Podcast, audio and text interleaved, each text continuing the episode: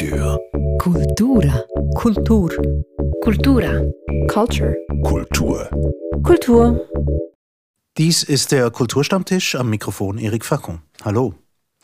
In diesen Tagen der sozialen Isolation leben wir vermehrt in virtuellen Räumen, sprich am Bildschirm und den dahinter sich befindlichen Büros und Schlaf- und Wohnzimmern. Und das verändert unser Leben und auch die Räume, in denen wir leben und in welcher Art. Darüber wollen wir heute reden mit der Jazzsängerin Lea Maria Fries und der Künstlerin und Kunstvermittlerin Patricia Schneider. Patricia Schneider, wie eben gerade gesagt, wir befinden uns in einer Art Abschottung, in der Isolation. Ja, was für Strategien wenden Sie jetzt an, dass Sie mit Ihren Liebsten in Kontakt bleiben können? So Telefonate oder sind Sie auch übergegangen zu Videokonferenzen? Mit meiner Familie und meinen Freunden telefoniere ich regelmäßig und schicke manchmal auch nur eine Chatnachricht. Mit meiner Mutter, meiner Schwester und meinem Patensohn machen wir neuerdings auch Videokonferenzen. Bei Ihnen, Lea Maria Fries, Sie sind ja, wie wir bereits wissen aus einem vergangenen Kulturstammtisch, in Paris gerade im Moment oder in der Nähe. Wie sieht es bei Ihnen aus? Äh, ganz ähnlich. Also die üblichen Verdächtigen wie WhatsApp und E-Mail und dann aber auch mit meiner Familie, meinen engen Freunden und äh, meinem Patenkind auch äh, Videotelefonate, weil irgendwie das dann doch ein bisschen mehr Nähe schafft als ähm, WhatsApps und normale Telefonate. Tut es das denn wirklich mehr Nähe schaffen? Das ist eine Frage, die ich mir stelle. Lea Maria Fries. Äh, ich finde auf eine spezielle Art und Weise ja. Ich wähle ja auch bewusst aus, mit wem ich wirklich Videotelefoniere. Das sind, wie gesagt, ähm, Leute, die mir sehr, sehr nahe sind. Und äh, dann sieht man wenigstens am Ausdruck äh, auch, wie es denen geht. Auch wenn äh, dann jemand sagt, ja, ja, alles gut. Und du siehst aber äh, im Ausdruck, äh, nee, überhaupt nicht. Oder ich finde, das schafft so eine gewisse Verbindung schon, ja. Patricia Schneider, wie haben Sie es mit dem Telefonieren mit Bild? Also es gibt ja auch die Möglichkeit, dass man sich etwas zeigen kann. Und bei uns ist es jetzt so, dass wir das vorher so in der Gruppe nie gemacht haben. Und ich finde es eigentlich auch ein spannendes neues Experiment. Und vor allem kann man sich ja auch einfach mal für eine halbe Stunde verabreden. Und es gibt dann vielleicht auch Teilnehmende, die einfach auch nur mal ein bisschen zuhören und zuschauen wollen. Weil mit dem Patenkind äh, wird man ja nicht stundenlang ähm, sprechen, aber wenn das eine ganze Gruppe ist, gibt es eben eine neue Dynamik. Das haben wir als Kulturstammtisch auch schon ausprobiert, in Gruppenmeetings, alle zusammen. Das Resultat war, befinde ich jetzt einfach mal, und Sie können dann reagieren, Sie haben ja auch teilgenommen, äh, irgendwie schien das Reden ein bisschen konzentrierter zu sein als sonst. Ich glaube, man hört halt auch gut zu. Also wenn jetzt so eine Gruppe auf dem Bildschirm erscheint, dann kann, können ja nicht alle durcheinander reden. Man muss irgendwie abwarten, seinen Platz beziehen, seine Position beziehen und dann wieder warten. Ich, ich glaube, deshalb wird das so ein bisschen konzentrierter irgendwie. Ich glaube, es war vielleicht auch ein bisschen ein Lehrprozess, denke ich. Zu Beginn hatte ich noch das Gefühl, so in den ersten Konferenzen, äh, da hat es überall irgendwie geraschelt und ähm, jetzt äh, habe ich das Gefühl, die meisten haben sich daran gewöhnt, dass sie sich ausklinken, wenn sie nicht sprechen und ähm, oftmals ist dann eben auch jemand, der sowas wie eine Moderation macht und so ein bisschen die, die Stimmen verteilt. Aber ergibt es denn irgendwie eine andere Stimmung? Also ist das, ähm, also ich, ich will einfach darauf raus, dass ich das Gefühl habe, es ist so eine neue Art, dass uns das fast noch ein bisschen nicht so natürlich vorkommt, wie wir gerade miteinander reden. Also wir telefonieren, wir haben ein Bild vor uns. Das ist natürlich für die meisten nicht so wahnsinnig neu, weil es ja auch andere Apps schon gegeben hat, mit denen man das konnte. Aber jetzt sind wir quasi wieder dazu gezwungen, um andere Leute auch noch zu sehen, außer unserem allerengsten Kreis. Aber ja, erscheint Ihnen das nicht unnatürlich quasi die Art und Weise, wie gesprochen wird. Ich finde es unnatürlich und nicht zuletzt, weil wir uns ja nie direkt anschauen. Ähm, normalerweise blickt man ja nicht auf die Kamera, sondern äh, man, man schaut diese kleinen Briefmarken an mit all diesen Leuten, aber die gucken alle in eine andere Richtung, nämlich auch auf den Bildschirm und nicht in die Kamera. Also insofern ähm, ist es eben doch so ein bisschen ein indirekter Kontakt, dieses Bild. Hm. Ja, also ich würde da beipflichten, vor allem bei, bei Gruppen.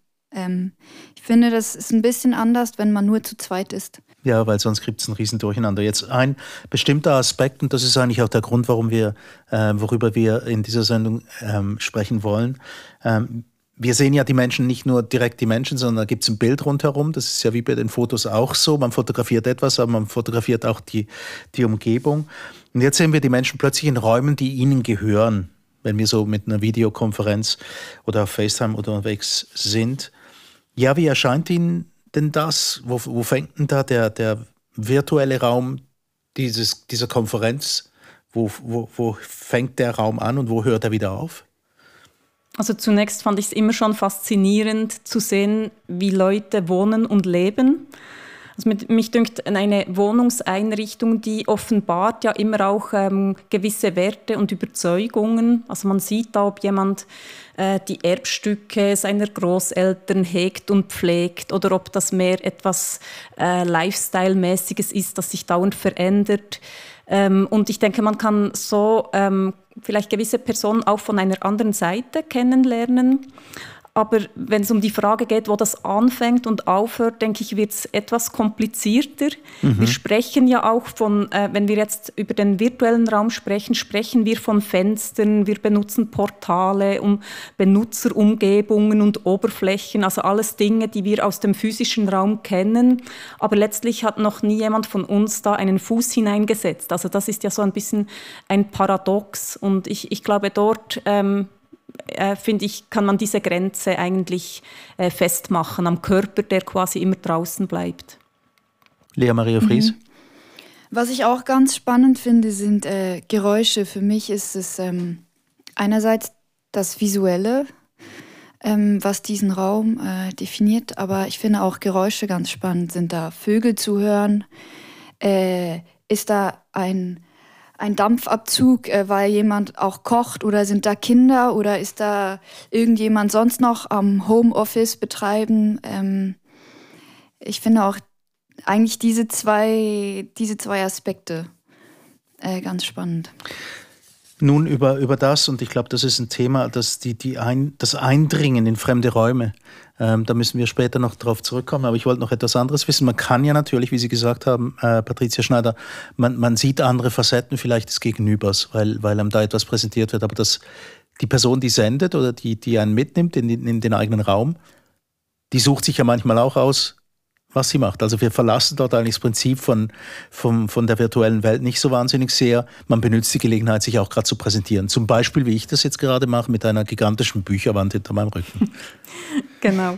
Ähm, ich denke, das ist sicher immer auch ähm, eine Form der Inszenierung oder der Nicht-Inszenierung. Bei mir ist jetzt äh, die Bücherwand an einer anderen Stelle und ich habe mich oftmals schon so während Konferenzen gefragt, ja, es ist ein bisschen ungünstig, dass diese Pflanze gerade hinter mir steht, weil je nach Licht habe ich dann manchmal so ein bisschen lustige Frisuren. Ähm, aber es ist tatsächlich so. Also ich denke, es, es ist beides. Und man darf nicht vergessen, äh, dass das ja auch nur einen ganz kleinen Ausschnitt aus diesem privaten Ru Raum preisgibt. Ähm, man könnte jetzt meinen, dass ich ganz viele Pflanzen habe. Ich habe genau eine. Und die steht also zufälligerweise immer hinter Ihnen, wenn wir mit Ihnen äh, Videokonferenzen machen. Genau. Wie ist es denn bei Ihnen, Lea Marie Fries? Haben Sie sich überlegt, wo Sie denn genau Ihren Computer hinstellen und welchen Ausschnitt man von Ihnen jetzt sehen kann in Paris? Ähm, ja, habe ich mir natürlich überlegt, weil es mir auch wichtig ist, ähm, quasi meine Privatsphäre zu, zu wahren. Hat hier aber einen sehr praktischen ähm, Aspekt. Ich habe hier, äh, hier arbeite ich, ist mein Büro und ich habe die Dinge, um aufzunehmen. Hinter mir ist es relativ clean. Also ich könnte auch an, an einem Ort sein, der, der viel, viel wärmer ist, im Wohnzimmer oder so, aber ähm, hier ist mein Arbeitsplatz und äh, deswegen bin ich hier. Also es gehen alle mit dem Bewusstsein rein in so eine Videokonferenz, dass man etwas von sich preisgibt. Jetzt ähm, gehen wir mal ein paar Jahre zurück, da hatten die Leute wahnsinnig Mühe mit der Idee, dass man sie, also es ist allgemein, glaube ich, so, ganz viele Leute haben Mühe, wenn man sie filmt, wenn sie am Reden sind. Das kann einem ja passieren. Wenn man jetzt beim Radio ist, hat man einfach das Glück, dass man zum Beispiel seine Stimme abgibt und nicht dabei gefilmt wird, notwendigerweise. Hm, so ein bisschen ein Eindringen in die, in die Privatsphäre, oder nicht? Haben Sie diese Mühe nie gehabt bei dieser Idee davon, dass man jetzt sich auch so via Bildschirm sieht? Also das eine, das sind ja die statischen Dinge und ähm, äh, ich, äh, die Frage ist dann ja überhaupt noch, wenn ich zu einer Konferenz eingeladen werde, ob ich weiß, dass das aufgenommen wird. Ich finde, das muss man unbedingt kommunizieren. Ähm, und wenn es aber nur ein Bild ist, das auch wieder verschwindet, finde ich es weniger problematisch. Ähm, und eben, ich kann mich ja äh, dorthin platzieren, wo ich will. Oder einige Leute benutzen auch irgendwelche Filter, um, um diesen Hintergrund ein bisschen ähm, zu kaschieren. Ähm, ich, mich hat es bis jetzt nicht groß gestört. Wenn ich im Atelier bin, dann habe ich gar keine Kamera beispielsweise. Und ich habe aber auch schon gemerkt, dass einige das fast ein bisschen als unhöflich empfinden, wenn man da nur so ein Standbild ähm, äh, in der Runde beiträgt und, und nur mit der Stimme agiert. Lea Maria Fries? Ich glaube, für mich ist auch die Frage erstens, mit wem rede ich? Also wer sind die Menschen, die mir äh, gegenüber sind, ähm, wird das aufgenommen, finde ich auch ähm, massiv wichtig. Und ähm, dann ist das auch, ist das ein privates Gespräch, ist das meine Arbeit, ist das der Kulturstammtisch, das sind alles Faktoren, die mitspielen, um quasi das Bild, was ich von mir preisgeben will, in diesem Moment ähm, zu wahren auch. Aber beginnt sich jetzt die Grenze zwischen, um auf diese Frage nochmal zurückzukommen, beginnt sich denn die Grenze zwischen analogem und virtuellem Raum hier wirklich tatsächlich aufzulösen?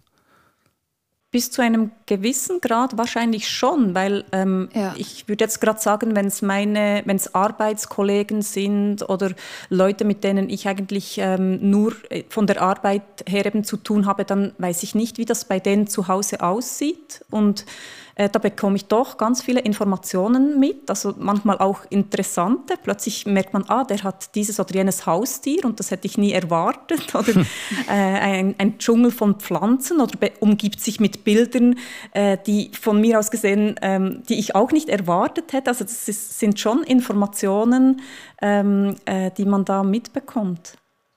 Aber wir sagen, wir reden von einem virtuellen Raum, in dem wir uns befinden. Wir sehen uns und der Raum bleibt trotz allem virtuell. Ja, wie nimmt man denn diesen persönlich wahr?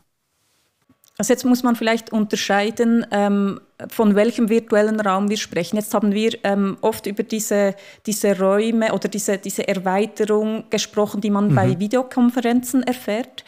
Ähm, aber wenn es um den virtuellen Raum geht, ähm, äh, vielleicht in einem übergeordneten Sinn, dann sind das für mich alle Räume, die ich mittels so einem Gerät eigentlich ähm, äh, in die ich eintreten kann. Also das ähm, ist das Internet sicher, äh, aber ich, ich, empfinde eigentlich auch ähm, die ganze, äh, eigentlich alle meine Programme, das ähm, verstehe ich auch fast so wie Arbeitsräume.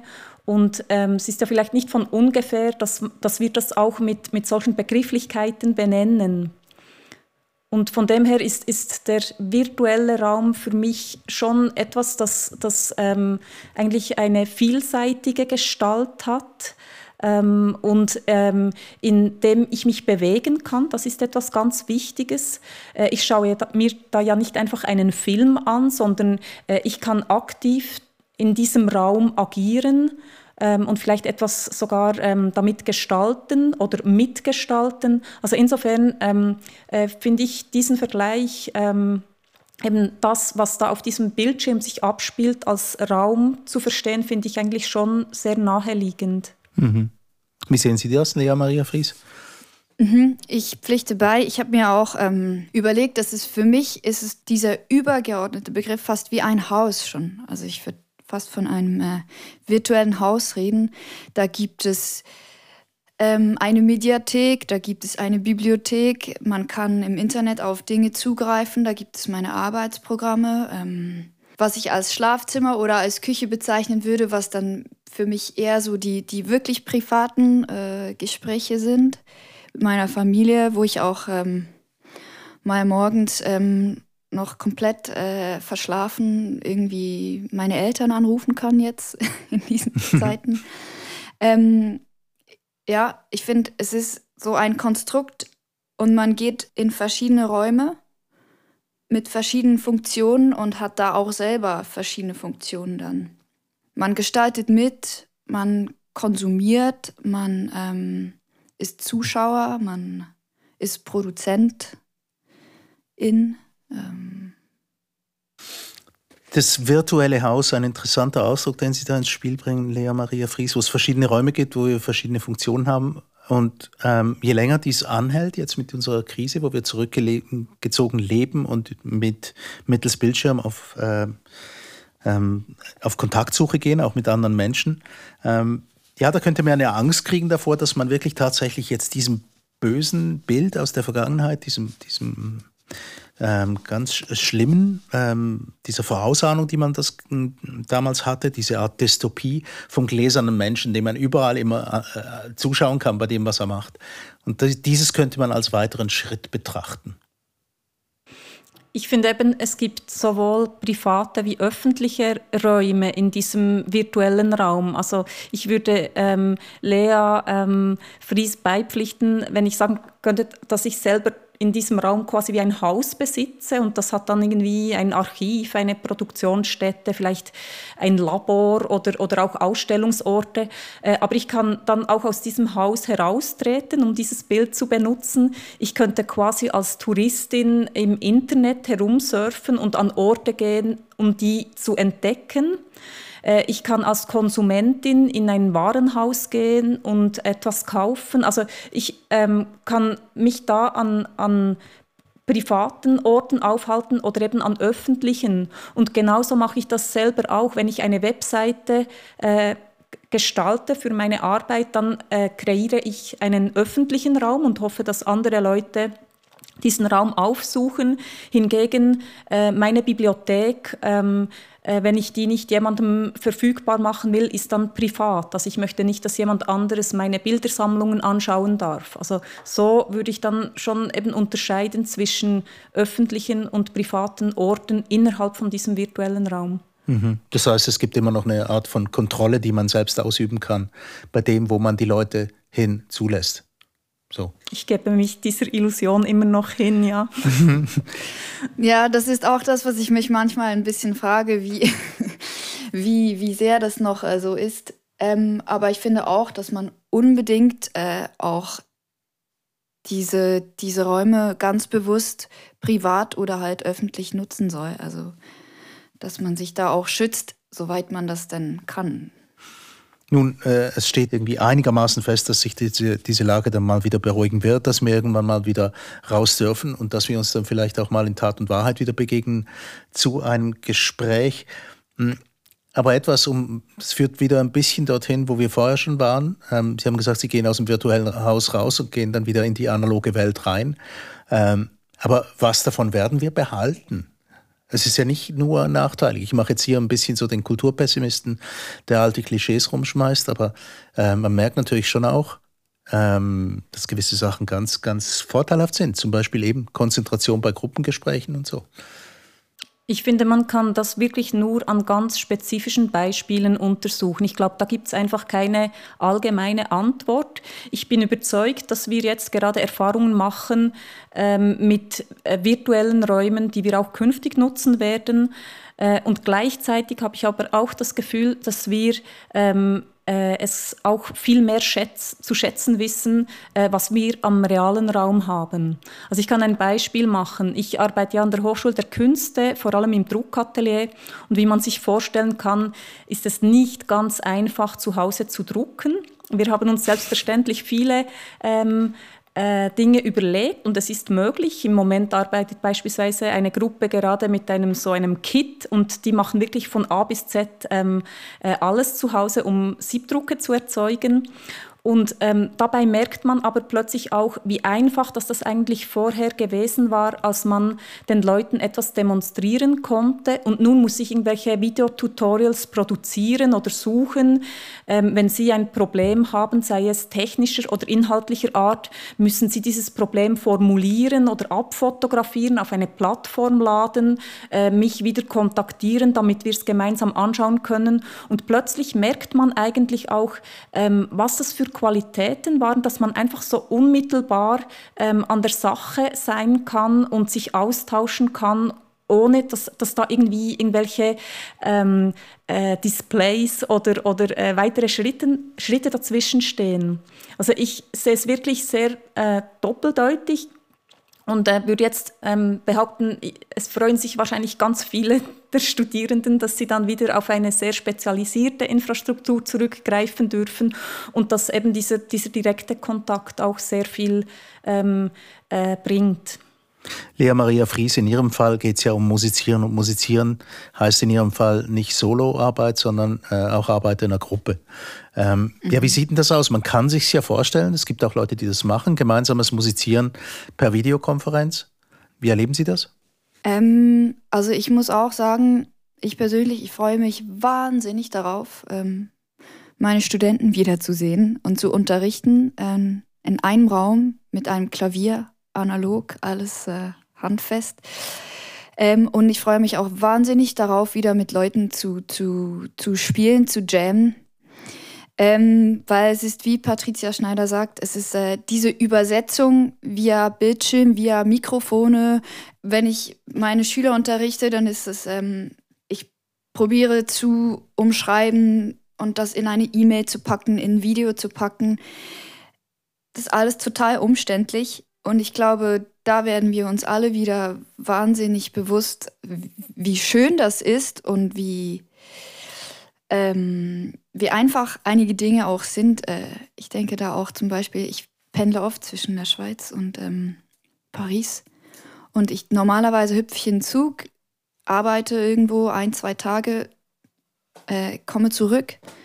Und jetzt ist es einfach alles ähm, stillgelegt. Und ähm, es ist so dieses Vakuum, dieses Coronavirus, das, das glaube ich, äh, erzeugt wird, dass, dass ähm, einige Dinge irgendwie verumständlicht, andere, wie, wie, wie Sie gesagt haben, ähm, auch ähm, positive Dinge sind, ähm, Gespräche, die sehr konzentriert sind, aber schlussendlich, glaube ich, kommen dann auch Werte wieder, wie etwas zu berühren, etwas zu hören, direkt etwas, eine Mimik wahrzunehmen, eine Energie wahrzunehmen, nicht über einen Bildschirm, sondern einfach äh, von Mensch zu Mensch. Ich glaube, das wird uns äh, wahnsinnig bereichern auch wieder. Hm. Hoffe ich zumindest. Vielleicht auch, weil wir tatsächlich durch das, was wir jetzt durchmachen seit ein paar Wochen, das dauert vielleicht noch ein paar Wochen an, uns auch wieder bewusst werden, wie, ja, wie wertvoll eigentlich menschliche Kommunikation äh, eins aufs Eins die direkte Begegnung auch ist. Patricia Schneider. Ja, mir geht es genau gleich. Also ich, ich freue mich wahnsinnig darauf und gleichzeitig denke ich, dass das auch, ähm, äh, dass das auch ein blöd gesagt, ein interessantes Experiment ist, mal zu schauen, äh, was passiert, wenn man für eine, eine Weile auf das verzichten muss. Also ich könnte mir vorstellen, dass man das vielleicht auch wieder mehr wertschätzt, was man eigentlich ähm, da hat. Man ist sich dessen vermutlich gar nicht so bewusst, äh, wie einfach ähm, solche Abläufe manchmal einfach sein können. Ähm, und dass, dass durch diese ähm, Übersetzung, die man jetzt dauernd machen muss, dass sich das auch verkompliziert.